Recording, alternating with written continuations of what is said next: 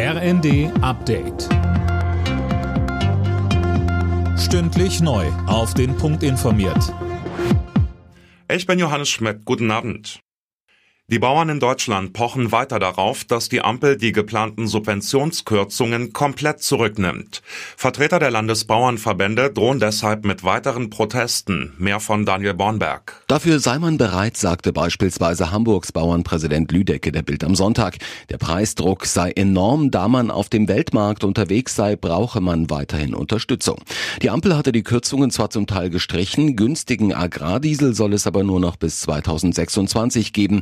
Für die Branche bedeutet das stirb langsam, so Bayerns Bauernpräsident Drexler.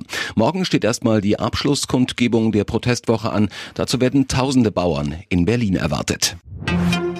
Potsdam, Berlin, Kiel oder Dresden. In mehreren Städten sind tausende Menschen gegen rechts auf die Straße gegangen.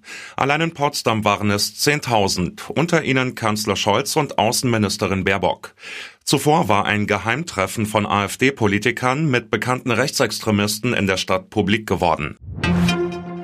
Dänemark hat einen neuen König. Nachdem Margrethe II. abgedankt hat, ist ihr Sohn Frederik zum Nachfolger ausgerufen worden. Mehr von Hannah Sturm. Genau 52 Jahre nach ihrer Thronbesteigung hat die 83 Jahre alte Margrethe ihre Abdankungsurkunde unterzeichnet.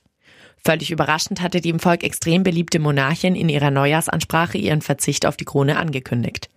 Die große Mehrheit der Dänen ist aber auch davon überzeugt, dass der 55-jährige Frederik einen guten König abgeben wird. Zehntausende Menschen haben den Thronwechsel in Kopenhagen verfolgt und die Straße in ein rot-weißes Fahnenmeer verwandelt. In der Fußball-Bundesliga hat sich Borussia Mönchengladbach gegen den VfB Stuttgart durchgesetzt.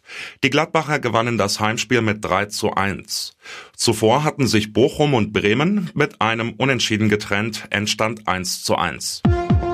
Alle Nachrichten auf rnd.de